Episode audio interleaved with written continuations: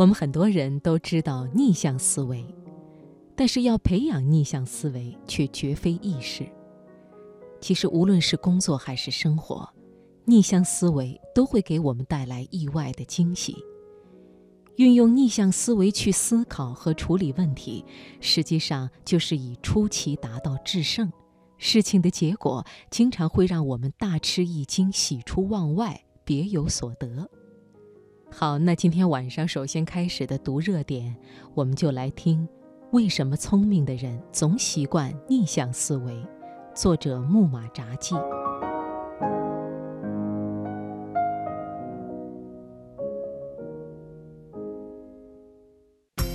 把握生活的脉搏，读出热点的精华，读热点。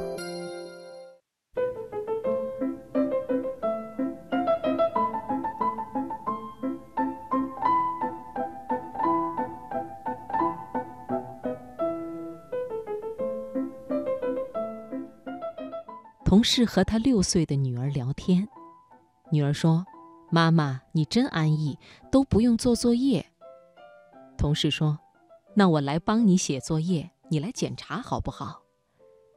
女儿高兴地说：“好啊。”于是，同事把作业做完了，给女儿检查。女儿还给妈妈讲解错题，列出公式，但是她不知道她妈妈为什么把每道题都做错了。听到这个，你是不是觉得很有意思？通过这样的方式，不仅让孩子完成了作业，也体验了当家长检查作业的经历，不可谓不高明。其实这就是我们今天要讲到的逆向思维。逆向思维是对司空见惯的、似乎已成定论的事物和观点，反过来思考的一种思维方式。这种思维很多人知道。但是运用的却很少。而提到逆向思维，就不得不提到美国的投资家查理芒格，他是巴菲特的投资智囊和最佳搭档。他的思维方式往往是反其道而思之。我们总是喜欢寻找一些成功的案例进行分析，而他却背道而驰，喜欢分析那些失败的案例，寻找一些蛛丝马迹。不让自己犯下诸如此类的错误。有人问查理芒格：“如何找到一位优秀的伴侣呢？”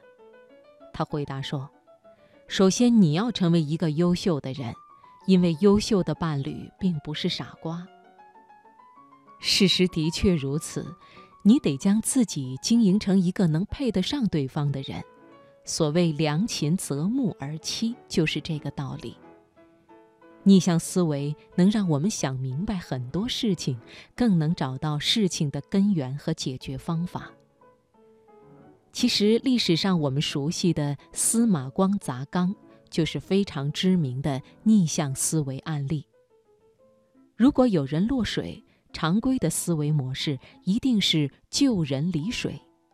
而司马光面对紧急险情，运用了逆向思维，果断地用石头把缸砸破，让水离人，救了小伙伴的性命。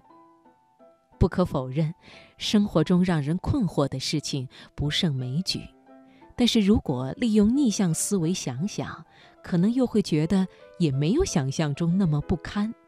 所以，换个角度想事情，或许一切都会柳暗花明。